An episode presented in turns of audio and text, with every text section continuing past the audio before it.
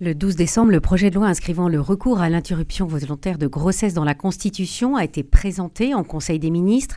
Le projet de loi a été inscrit à l'ordre du jour de l'Assemblée nationale le mercredi 24 janvier. Après l'examen à l'Assemblée nationale et au Sénat, la formulation devra encore être avalisée par trois cinquièmes des députés et sénateurs réunis en congrès à Versailles. Quelles conséquences pourrait donc avoir cette inscription Nous en parlons ce matin avec le président des associations familiales catholiques des Coteaux, Julien Tavernier. Bonjour. Bonjour Isabelle. Que va permettre, Julien Tavernier, l'inscription du recours à l'IVG dans la Constitution? Je dirais rien et tout. Rien, euh, parce que euh, a été évoqué par les promoteurs de cette, euh, de cette loi, de cette inscription, une hypothique majorité parlementaire qui pourrait un jour, euh, euh, en étant hostile à l'IVG, revenir sur cette, euh, sur cette, liberté qui est offerte par la loi. Or, en fait, cette liberté, cette, ce, ce, cette, cette, cette, IVG, c'est est déjà d'une certaine manière neutralisée par des décisions du Conseil constitutionnel, enfin du Conseil constitutionnel. Il y en a eu une entre autres début 2001, le 27 juin 2001, pardon, qui a fait découler l'avortement du principe constitutionnel de la liberté individuelle. Donc il y a déjà en fait des, garde-fous institutionnels, entre guillemets, vis-à-vis -vis de cette liberté-là.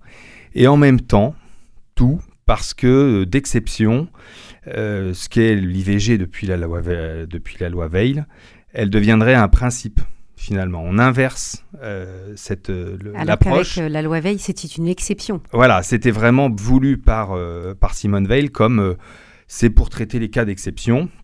Et puis, euh, du coup, dans cette loi, il y avait également le principe de la liberté de conscience qui était, qui était, qui était également posé hein, par, par cette loi. Et cette liberté de conscience deviendrait au mieux elle-même une exception, mmh. avec cette, cette inversion finalement de d'exception à un principe. Voilà.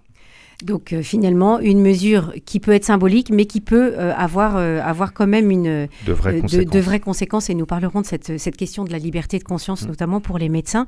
rappelons quand même en deux mots ce qui a mis le feu aux poudres, et, et vous l'avez évoqué, c'est l'arrêt de la Cour suprême américaine de juin 2022 qui a confié aux États fédérés la responsabilité de légiférer en faveur ou non de l'avortement, donc dans leur propre État. Est-ce que le recours à l'avortement dans notre pays est à ce point menacé? Alors, pas du tout. Pas du tout. Euh, je dirais euh, à deux titres. Bah, déjà, dans les faits, parce qu'on a, de mon point de vue, malheureusement, encore eu plus de 230 000 avortements l'année dernière. 230 000, c'est quand même un quart des grossesses. Euh... Et en Occitanie, 21 451. Voilà, et c'est, euh, enfin, 230 000, c'est une grosse ville française tous les ans. Hein. Voilà, la quatrième ou la cinquième ville française. Euh, proportionnellement, c'est donc euh, deux fois plus, par exemple, que nos voisins allemands, ramené au nombre de naissances. Hein, et à la population, euh, enfin, au nombre de naissances, c'est deux fois plus qu'en qu Allemagne. Là où je voulais revenir, quand même, sur, on, on met souvent effectivement en avant ce qui s'est passé aux États-Unis. Or, en fait, il faut quand même remettre en perspective ce qui, ce qui, a, été, ce qui a été fait finalement aux États-Unis, où simplement la Cour suprême n'a pas dit que c'était autorisé ou interdit. Elle a juste dit, par rapport à l'arrêt des années 70, euh, Roe versus Wade, que euh, la liberté, enfin, cette décision de pouvoir avorter ou pas, n'était pas de la responsabilité de l'État fédéral, mais uniquement de la liberté des États américains. C'est vraiment lié à la Constitution, à la structure politique des États-Unis ce qui n'est pas du tout le cas en France où la loi est une euh, pour euh, l'ensemble de, de, de, notre pays. Oui, il n'y a pas une, une a indépendance des départements. Voilà, il n'y a pas d'indépendance, il n'y a pas effectivement une régionalisation de ce type de droit. Mmh. Voilà. Donc aucun, vraiment aucun risque de revenir dessus. Mmh. En plus de en ça, il y a quand même 9, 9, pour 9 dixièmes des, des, des, Français, je crois, sont, euh, sont plutôt en faveur de, de garder cette liberté-là. Donc euh, ça va mmh. être compliqué. La loi détermine les conditions dans lesquelles s'exerce la liberté garantie à la femme d'avoir recours à une interruption volontaire de grossesse. Selon la version finale du texte préparé par le ministre de la Justice, Éric Dupont-Moretti, le Sénat avait le 1er, le 1er décembre pardon, remplacé droit par liberté. Qu'est-ce que ça change, cette nouvelle terminologie, euh, terminologie Julien Tavernier? Alors, Effectivement, ça a été un débat, hein, mmh. au débat au Sénat. Euh, et c'est vrai que parler de droit prenait peut-être une, une, une, dimension plus absolue, plus inconditionnelle. Euh, et finalement, parler de liberté permettait de, renvoyer un cadre plus particulier de la loi Veil, qui était le, qui, était les, le, principe de cette loi.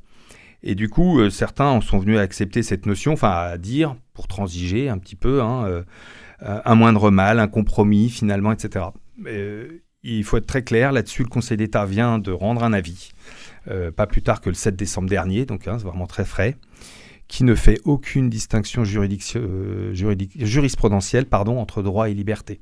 Donc en fait, en disant euh, c'est tout un, donc euh, oui, on peut mettre des mots, mais en fait, on sait déjà que ça ne changera rien à la notion de, à la notion réelle sur, le, sur le terrain.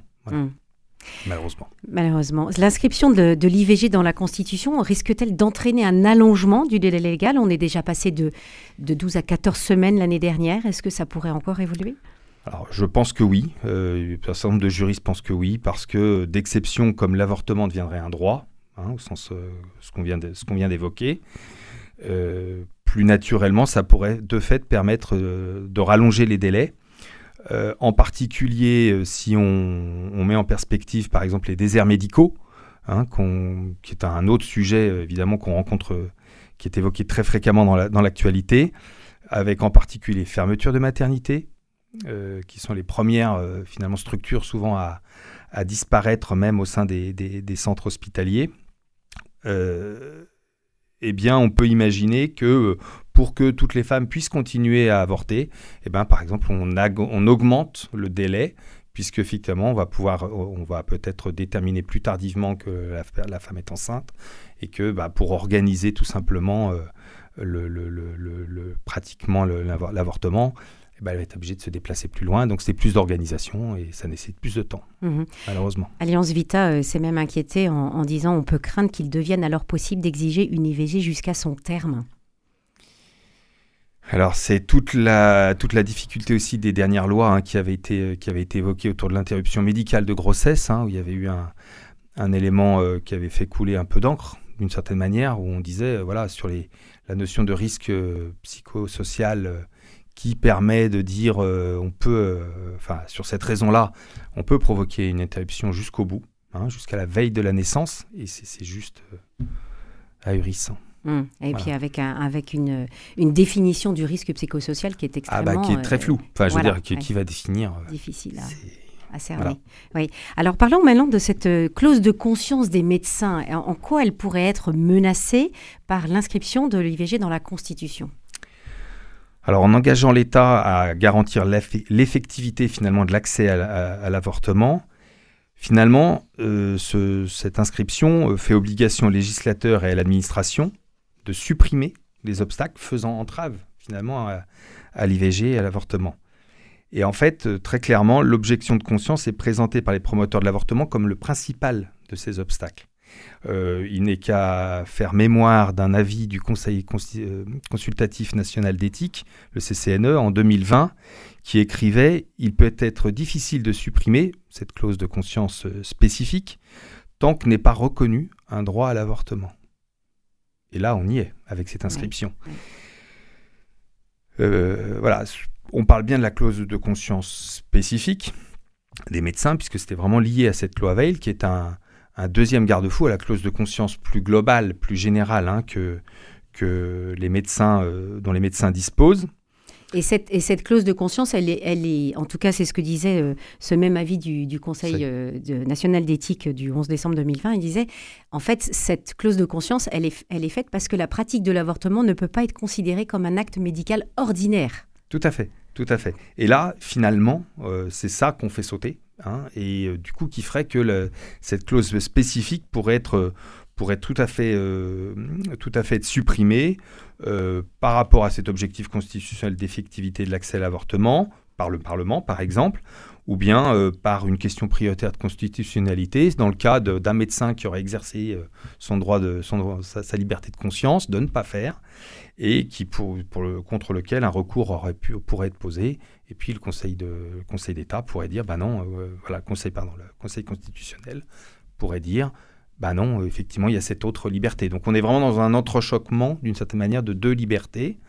Et en l'inscrivant dans la loi, eh bien, ça, la fragilise. Et puis, un des éléments, ça pourrait être euh, enfin un des, arguments qui pourrait être utilisé, c'est que justement, on a une deuxième liberté de, de, comment dire, une clause de conscience des soignants, voilà, et des établissements. Euh, je cite, hein, puisque c'est dans, dans, les textes, de refuser des soins pour des raisons professionnelles ou personnelles. Et en fait, euh, la difficulté, c'est comme c'est le même cas de figure que les pharmaciens, où finalement le, le la sage-femme, le médecin, euh, si elle ne voulait pas dans ce cadre-là euh, pratiquer ou voilà participer à, cette, cette, IVG, pourrait effectivement aurait toujours le droit de, faire jouer son objection de conscience, mais au prix de son métier. En fait, ça l'obligerait à lâcher son métier. Oui, tout le monde ne peut pas se permettre. Tout le monde ne peut pas se permettre, et puis encore moins, j'ai envie de dire aujourd'hui, où la, la, santé est globalement sous tension. Oui, c'est vrai. Je vois pas la logique à rajouter une surcouche. Hmm. Voilà. Ah oui. Alors, euh, nous le disions, hein, euh, en Occitanie, en 2022, 21 451 euh, interruptions volontaires de grossesse ont été recensées en Occitanie. Ça fait un peu plus de 17 interventions pour 1000 habitantes entre 15 et 49 ans, un chiffre au plus haut depuis 30 ans. Le rapport de l'adresse, la direction de la recherche des études, de l'évaluation et des statistiques constatait en septembre 2020 que les femmes aux revenus les plus faibles ont le plus souvent recours à l'IVG, ont plus souvent recours à l'IVG. Est-ce qu'elles seraient mieux protégées par l'inscription de l'IVG dans la Constitution? En fait, la question de mon point de vue est un peu biaisée. C'est-à-dire que c'est pas euh, pas de protection dont elles ont besoin ou la vraie protection, ça serait de leur proposer des alternatives. Pourquoi? Euh, Parce que effectivement, vous l'avez cité, l'adresse hein, a, indiqué lors d'une analyse que 10% des femmes les plus pauvres ont 40% de risque en plus d'avorter par rapport aux 10% de femmes les plus riches. Donc en fait, on voit bien que l'aspect économique l'aspect pratique, hein, social, et, social et économique, euh, est majeur dans la décision de ces femmes d'avorter. Euh, leur volonté première n'est pas forcément d'avorter. Donc euh, il est important, et c'est pour ça que je dis que finalement la meilleure protection à leur offrir, ça serait que, contrairement à ce qui a pu être détricoté dans, dans, ces dernières années, quand une, une, femme souhaite avorter, on puisse réinscrire des possibilités de dire, voilà, comment est-ce que vous pourriez aussi garder votre enfant au lieu de parce que ça a été enlevé. C'était une obligation de la loi Veil et puis tout ça au fur et à mesure a été enlevé et euh, voilà, on pourrait très bien réouvrir euh, et ce n'est pas pour autant euh, comment dire jeter l'anathème sur ces femmes qui souhaitent avorter, mais au moins leur proposer, leur dire voilà ce qu'on pourrait faire, ce que vous pouvez faire pour un vrai choix. un vrai choix voilà, et pas considérer que c'est une obligation. D'autant plus que ces aides financières existent et, hum. en fait, dans, le cas, dans, un certain nombre de cas, elles ne sont tout simplement pas présentées. Elles ne sont pas présentées. Et, peut-être si je reviens sur les impacts, on parlait de la clause de conscience tout à l'heure et relativement rapidement. C'est sans doute le deuxième axe aussi euh, important de cette, euh, cette inscription, la deuxième conséquence, c'est qu'il deviendrait encore plus difficile, ne serait-ce que de parler de l'avortement, en disant qu'il y a des solutions alternatives.